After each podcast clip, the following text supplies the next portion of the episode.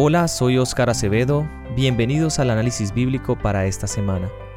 Dios había utilizado a Moisés para sacar al pueblo de Israel de Egipto y les había guiado hasta la frontera con la tierra prometida.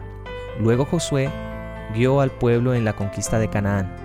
Y después de su muerte, Dios levantó jueces para que fueran los líderes del pueblo. Hoy analizaremos la vida de Gedeón, juez de Israel en quien también veremos la radiografía de nuestro propio conflicto con la incredulidad. Pero sobre todo veremos la compasión y el amor que Dios tiene por cada uno de nosotros. Soy Óscar Oviedo, gracias por escucharnos, comencemos. El libro de jueces es un libro que muestra de cerca la naturaleza humana y en medio de tantos episodios de rebelión encontramos momentos de esperanza, donde Dios llamaba a humanos a ser libertadores del pueblo, y a la vez vemos a nuestro Salvador en su obra de redención. Después de haberse establecido en Canaán, las tribus no hicieron ningún esfuerzo vigoroso para completar la conquista de la tierra. Satisfechos con el territorio que ya habían ganado, dejaron que su celo disminuyera y suspendieron la guerra. Escogieron el camino del ocio y de la complacencia, dejaron pasar las oportunidades de completar la conquista de la tierra y por consiguiente durante muchas generaciones fueron afligidos y molestados por un residuo de estos idólatras, que fue, según lo predijera el profeta, como aguijones en sus ojos y por espinas en sus costados. Veamos la condición del pueblo de Dios. Esto se encuentra en jueces capítulo 6 versículos 1 al 6. Los hijos de Israel hicieron lo malo ante los ojos de Jehová y Jehová los entregó en manos de Madián por siete años, y la mano de Madián prevaleció contra Israel. Y los hijos de Israel por causa de los madianitas se hicieron cuevas en los montes y cavernas y lugares fortificados. Pero sucedía que cuando Israel había sembrado, subían los madianitas y amalecitas y los hijos del oriente contra ellos, subían y los atacaban.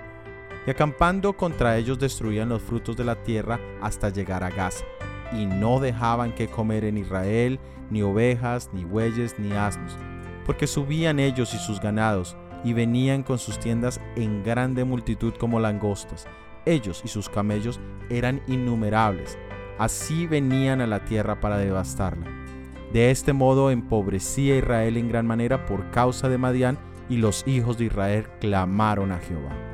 Los israelitas vivían en una continua apostasía y reforma. Esto era un círculo repetitivo que más o menos funcionaba así.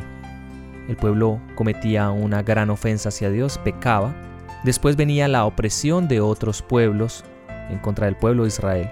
Después de esto el pueblo de Israel tenía arrepentimiento y Dios levantaba un libertador. Acto seguido vendría la paz de parte de Dios, pero luego otra vez se repetía el ciclo del pueblo de Israel pecando de nuevo, y así sucesivamente. Dios les había anunciado que la ley de causa y efecto sería practicada. Esto lo vemos en el libro de Levítico, capítulo 6, versículo 21. Si anduviereis conmigo en oposición y no me quisiereis oír, yo añadiré sobre vosotros siete veces más plagas según vuestros pecados. Y es interesante ver que el versículo bíblico nos mencionaba que llevaban siete años bajo el yugo de los madianitas. Ahora leamos en Levítico capítulo 26, versículo 24. Yo también procederé en contra de vosotros y os heriré aún siete veces por vuestros pecados. Todo esto lo tenemos en un análisis bíblico anterior que habíamos realizado llamado El Evangelio y la paz con Dios. Vamos a dejar el vínculo de este en la descripción para que puedan seguir las ideas de este estudio.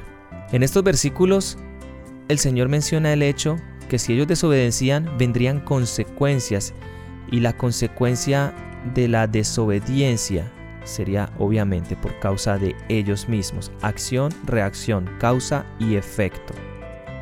Los amalecitas y los madianitas eran enemigos implacables del pueblo de Israel. Ellos habían sido casi destruidos por los israelitas en los días de Moisés, pero desde entonces habían aumentado en poder y tenían muchos deseos de vengarse. Y ahora que la mano protectora de Dios se había retirado del pueblo de Israel, la oportunidad era propicia. Los israelitas vivían en el campo abierto. se veían así obligados a abandonar sus hogares y a congregarse en pueblos amurallados para buscar asilo en las fronteras y hasta refugiarse en cuevas y entre los baluartes rocosos de las montañas. Durante siete años continuó esta opresión y entonces, como el pueblo en su angustia prestó oído a los reproches del Señor y confesó sus pecados, Dios nuevamente llamó a un libertador para que liberara a su pueblo. Este hombre era Gedeón. Es muy triste cuando nos apartamos de Dios, pero Él respeta nuestra decisión. Ahí empezamos a cosechar, a recoger todo lo que nosotros sembramos. Nosotros vivimos muchos conflictos que son resultados de nuestra propia desobediencia. Es un efecto causado por nosotros mismos. Leamos ahora en el libro de jueces capítulo 6 versículos 7 al 8. Y cuando los hijos de Israel clamaron a Jehová a causa de los madianitas, Jehová envió a los hijos de Israel un varón profeta, el cual les dijo, Así ha dicho Jehová Dios de Israel, yo os hice salir de Egipto y os saqué de casa de servidumbre, os libré de mano de los egipcios y de mano de todos los que os afligieron, a los cuales eché de delante de vosotros y os di su tierra, y os dije, Soy Jehová vuestro Dios, no temáis a los dioses de los amorreos en cuya tierra habitáis, pero no habéis obedecido mi voz. Ante el clamor de Israel, Dios envió un profeta. Esta es una de las características de nuestro Dios, es un Dios de misericordia. Leamos en el libro de Salmos, capítulo 130, versículos 1 al 4. De lo profundo, oh Jehová, a ti clamo. Señor, Oye mi voz, estén atentos tus oídos a la voz de mi súplica. Jehová, si mirares a los pecados, ¿quién, oh Señor, podrá mantenerse? Pero en ti hay perdón, para que seas reverenciado. Qué disposición tan maravillosa tiene Dios a escucharnos en medio de nuestras angustias. Qué disposición tiene Él también para perdonarnos y mostrarnos su gracia. Dios envió un profeta y los profetas tenían la misión de comunicar mensajes específicos de parte del Señor hacia su pueblo. No solamente era la función de un profeta anunciar eventos de carácter futurista, sino especialmente era de señalar las faltas o errores del pueblo, las consecuencias que éstas habían traído y la única forma de perdón o restauración bajo ciertas condiciones particulares. La Biblia no nos dice cómo se llamaba el profeta, ni de qué manera él llevó a cabo su misión o su comunicado, pero sí nos dice que el mensaje del profeta incluía un recordatorio de lo que Dios había hecho por Israel en el tiempo de Moisés. Hablaba de los milagros, de las plagas en la salida de Egipto. Mencionaba que ellos mismos se habían entregado en manos de los madianitas al apartarse de Dios. Y le recordaba que debían temer a Dios, el único Dios verdadero, y que por ende no debían tener miedo ni a los amorreos ni a los dioses de los amorreos. Ahora veamos el llamado a Gedeón. Esto lo vemos en Jueces capítulo 6 versículos 11 al 13. Y vino el ángel de Jehová y se sentó debajo de la encina que está en Ofra, la cual era de Joás, Abieserita y su hijo Gedeón estaba sacudiendo el trigo en el lagar para esconderlo de los madianitas. Y el ángel de Jehová se le apareció y le dijo, Jehová está contigo, varón esforzado y valiente.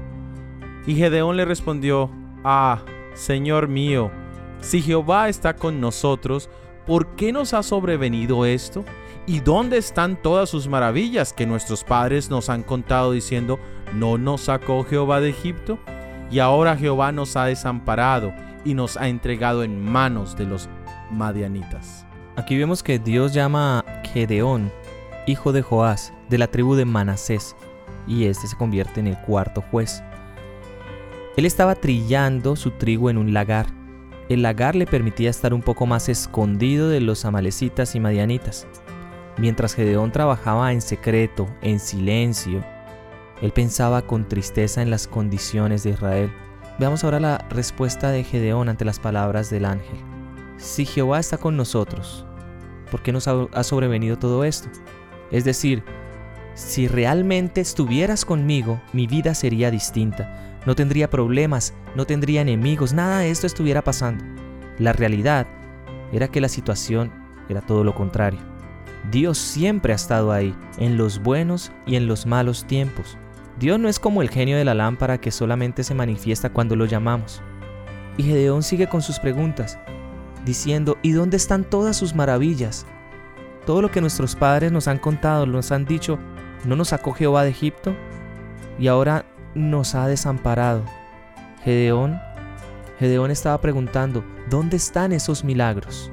Gedeón en sí estaba poniendo en duda que todo lo que estaba diciendo este mensajero celestial de pronto no era tan cierto, porque él no podía verlo en ese momento.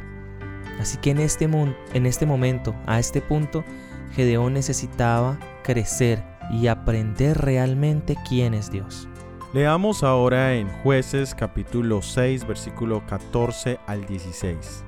Y mirándole Jehová, le dijo, Ve con esta tu fuerza y salvarás a Israel de la mano de los madianitas. ¿No te envío yo? Entonces respondió, Ay, Señor mío, ¿con qué salvaré yo a Israel? He aquí que mi familia es pobre en Manasés, y yo el menor de la casa de mi padre.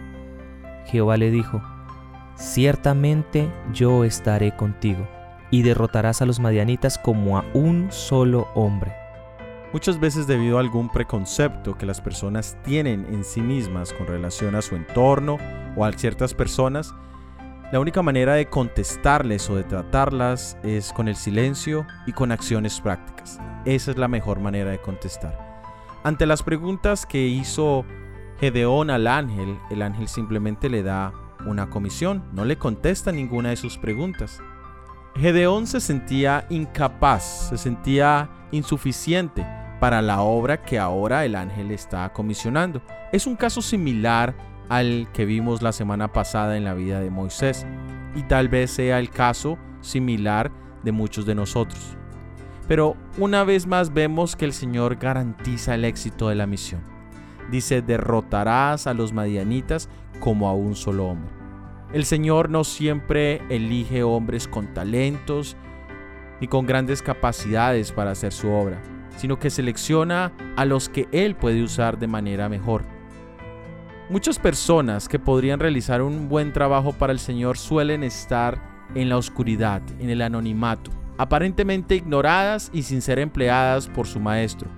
Pero si son fieles a los deberes en su humilde posición o en cualquier lugar donde estén, poniendo buena voluntad al trabajar y especialmente al sacrificarse por Dios, a su tiempo Dios les llama y les confiere mayores responsabilidades. En otras palabras, Dios no siempre llama a los capacitados, a los talentosos, pero sí capacita y sí da talentos a el que Él llama para que le sirva. Aquí encontramos por segunda vez una frase muy interesante y es, yo estaré contigo. La primera le dijo, Jehová está contigo. Y ahora le dice, el Señor ciertamente estará contigo. Qué maravillosa promesa de una presencia en el pasado y de una presencia en el futuro de mano de el Dios de Israel.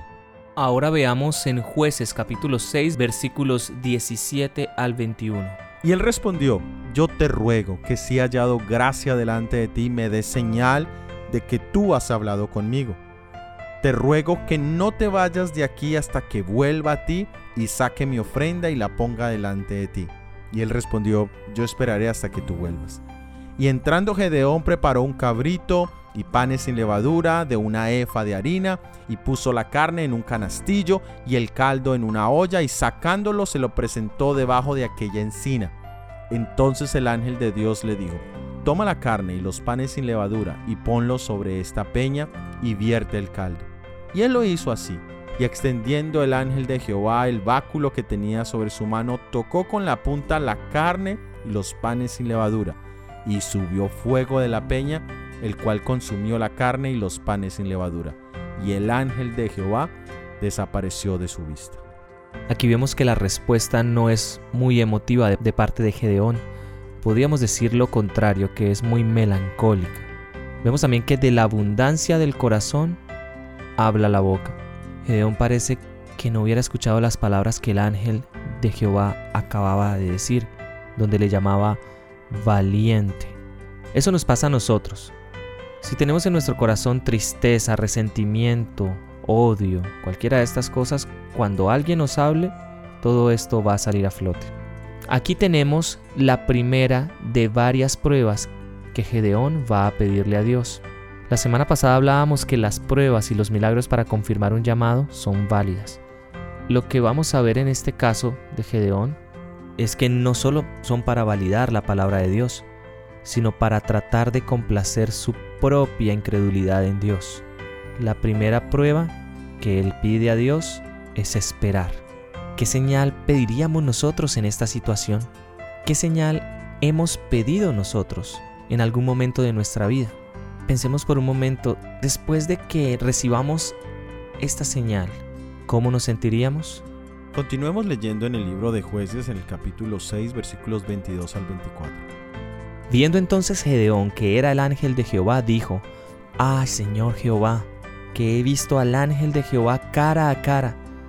Pero Jehová le dijo, pasa a ti, no tengas temor, no morirás. Y edificó allí Gedeón altar a Jehová y lo llamó Jehová Salom, el cual permanece hasta hoy en Ofra de los abieseritas.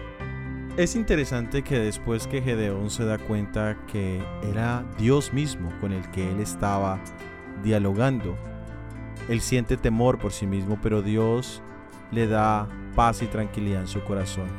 Y es por eso que él decide levantar allí un altar y lo llama Jehová es paz. Qué maravillosa experiencia es cuando se experimenta la paz que pasa todo entendimiento y que trae calma a nuestras propias dudas, a nuestro miedo, a nuestras inseguridades personales. Vemos que cuando Dios enviaba ángeles en el Antiguo Testamento a ministrar o a comunicarse con ciertas personas y estas personas se daban cuenta de que habían estado en comunión o en comunicación con un ángel, siempre experimentaban una gran reverencia y pensaban que morirían. Tenían un concepto muy exaltado de la terrible majestad y el poder de Dios y pensaban que serían consumidos o destruidos al ponerse en estrecho contacto con un ser que procedía directamente de la presencia de Dios. Esto era parte del desconocimiento del carácter de Dios. Cuando en una parte es cierto que la presencia de Dios requiere reverencia, que requiere respeto, santidad, por el otro lado, se desconoce cuál es el propósito de esas manifestaciones de Dios a los humanos. En Jesucristo tenemos una visión mucho más nítida, mucho más clara de lo que significa estar entre la presencia de Dios. El mismo nombre de Jesús quería decir Dios con nosotros. Muchas veces nosotros también tomamos esta actitud. Pensamos que el acercarnos a Dios con nuestra propia pecaminosidad, con nuestra propia deformidad espiritual y moral, vamos a ser destruidos, Dios nos va a rechazar, que sería algo mortal acercarnos o ofensivo para Dios. Pero en realidad es lo contrario. Dios en Jesucristo se ha acercado al mundo de pecado queriendo hacer una transformación y un cambio en este mundo. Y también individualmente quiere hacerlo en nuestras vidas. La pregunta es, ¿has estado tratando de huir de Dios debido a tu sentimiento de culpa y pecaminosidad? Quiero asegurarte, mi hermano, mi hermana, que Él está en este momento a tu lado. Está esperando que abras tu corazón para que Él pueda entrar y morar contigo. Ahora veamos en jueces capítulo 6 versículos 25 al 27. Aconteció que la misma noche le dijo Jehová, toma un toro del hato de tu padre, el segundo toro de siete años, y derriba el altar de Baal que tu padre tiene, y corta también la imagen de acera que está junto a él, y edifica altar a Jehová tu Dios en la cumbre de este peñasco, en lugar conveniente, y tomando el segundo toro, sacrifícalo en holocausto con la madera de la imagen de acera que habrás cortado. Entonces Gedeón tomó diez hombres de sus siervos e hizo como Jehová le dijo. Mas temiendo hacerlo de día por la familia de su padre y por los hombres de la ciudad, lo hizo de noche. Hablemos un poco de la idolatría que se menciona en este versículo. Vemos entonces que Dios le ordena a Moisés que no hiciera pacto con los habitantes de la tierra donde debían ir para que no fueran atrapados por esto. Y en este caso, Ellos habían permitido que la idolatría entrara al hacer pacto con las tierras donde fueron, pero debían en este momento destruir los altares y a los ídolos, romper sus imágenes, cortar sus arboredas que estaban dedicadas a sus imágenes, y donde la gente se reunía para celebrar las fiestas idólatras dadas en honor a esos dioses. También es interesante ver el tiempo en el que Gedeón decide cumplir esta misión. Vemos que él tenía la opción de hacer esto de día. Y es interesante de pronto imaginarnos que de día Dios podía mostrarle a todos que se estaba haciendo algo que a Dios no le gustaba. Él podía en plena luz del día destruir estos ídolos dando a conocer que realmente Dios es Dios en la tierra, que estos ídolos no son nada y que ese era el origen de todo lo que estaban sufriendo. Esto era lo que había causado todas las penurias de siete años. En cambio, Gedeón decide hacerlo de noche, por temor a lo que le pudiera pasar a su padre, a su familia, por temor a los hombres que estaban allí de pronto atacarían su integridad. Esto es una prueba más de desconfianza en Dios. Recordemos que Dios le había dicho a Gedeón, yo estaré contigo. Y estas palabras debieran ser poderosas en nuestra vida. Saber que Dios está con nosotros hace una gran diferencia. Habrán pruebas, claro que sí, dificultades, problemas, estando con Dios o estando sin Dios, pero la diferencia es que cuando enfrentamos este tipo de adversidades con Dios, nosotros podemos tener la fortaleza y la paz que solo Dios puede dar. Y al terminar estas adversidades, podemos aprender cuál era el propósito de Dios con todas estas pruebas. Pero en este caso Gedeón desconfía. Y de esta forma, también demuestra de pronto que no quería hacer lo que Dios le había enviado. De pronto lo hace, pero lo hace a su estilo. Es como cuando le enviamos a hacer a un adolescente, un joven, le enviamos a hacer algo como padres y ellos simplemente cumplen con lo mínimo. Ve, ordena tu cama y de pronto simplemente hace algo superficial, pero no de pronto cambia las sábanas o tiende bien su cama o ordena toda su habitación, sino que hace lo mínimo. Así mismo le pasa a Gedeón. Vemos que Gedeón simplemente hace el mínimo que es ir lo más escondido posible, destruir estas imágenes y volver. ¿Cumplió la orden? Sí pero al cumplir la orden a su manera, vemos que de pronto se retrasa un poco la obra que Dios quería hacer, se hace de forma diferente y de pronto no cumple el propósito en ese momento que Dios quería, que era dar a conocerle al pueblo que realmente el pecado había venido allí como el profeta mismo lo había dicho, el profeta del cual hablamos anteriormente, de hacer conciencia de que este era el gran problema y resaltar, exaltar el nombre de Dios y también dar a conocer el líder que Dios estaba levantando para el pueblo de Israel. Leamos ahora en el libro de jueces capítulo 6 versículos 28 al 32. Por la mañana, cuando los de la ciudad se levantaron, he aquí que el altar de Baal estaba derribado y cortada la imagen de acera que estaba junto a él, y el segundo toro había sido ofrecido en el holocausto sobre el altar edificado y se dijeron unos a otros, ¿quién ha hecho esto? Y buscando e inquiriendo, les dijeron, Gedeón, hijo de Joás, lo ha hecho. Entonces los hombres de la ciudad dijeron a Joás, Saca a tu hijo para que muera, porque ha derribado el altar de Baal y ha cortado la imagen de acera que estaba junto a él. Y Joás respondió a todos los que estaban junto a él, ¿Contenderéis vosotros por Baal? ¿Defenderéis su causa? Cualquiera que contienda por él, que muera esta mañana. Si es un Dios, contienda por sí mismo con el que derribó su altar. Aquel día Gedeón fue llamado Jerobaal, esto es, contienda Baal contra él por cuanto derribó su altar. Aquí vemos un ejemplo muy claro cuando las personas quieren llamar a lo malo bueno y a lo bueno malo. Era una orden bíblica el hecho de erradicar la idolatría y los idólatras. Pero aquí vemos el deseo de erradicar más bien a los que estaban en contra de la idolatría y de los idólatras. Ahora, Joás, su padre, tomó una posición muy interesante y probablemente Si lo hubiese hecho de día, su padre hubiese tomado la misma posición y tal vez hubiese sido más elocuente y el mensaje hubiese llegado mucho más profundo al corazón del pueblo. Y les hace un razonamiento, les hace una invitación. Dicen, si el Dios Baal es un Dios verdadero, déjenlo que se defienda solo. También les recuerda que ellos no eran el pueblo de Baal, que ellos eran el pueblo de Israel. Los intereses de la causa de Dios no han de encomendarse a personas que no tienen relación con Dios, con el cielo. Los que son desleales a Dios y a su causa no pueden ser consejeros seguros. No tienen la sabiduría que viene de lo alto.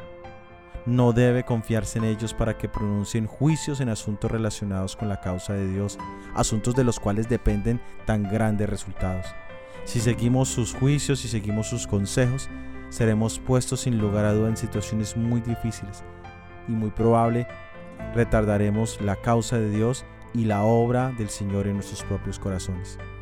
También es bueno notar que la mayoría no siempre tiene la razón. Nuestra preocupación no debe ser cuántos creen este mensaje. Nuestra preocupación debe ser, ¿estoy fundamentado en las sagradas escrituras y en el conocimiento de Jesús? Ahora es muy interesante el nombre que se le dio a Gedeón. Fue llamado Jeroboal, es decir, el que contendió con los dioses falsos.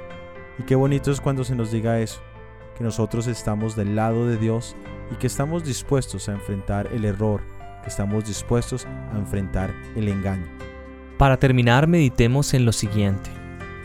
Estamos en peligro de mezclar lo sagrado con lo común. En nuestros esfuerzos debe usarse el fuego santo de Dios. El verdadero altar es Cristo. El verdadero fuego es el Espíritu Santo. Este es nuestra inspiración. Un hombre es un consejero sabio solo cuando el Espíritu Santo lo guía y lo dirige. Si abandonamos a Dios y a sus escogidos para ir a altares extraños y buscar respuestas, se nos responderá según nuestras obras. Gracias por haber escuchado nuestro episodio del análisis bíblico para esta semana. La próxima semana veremos la segunda parte de la historia de Gedeón, de este juez. Todo ha sido producido por el Ministerio 147. Que Dios te bendiga. Amén.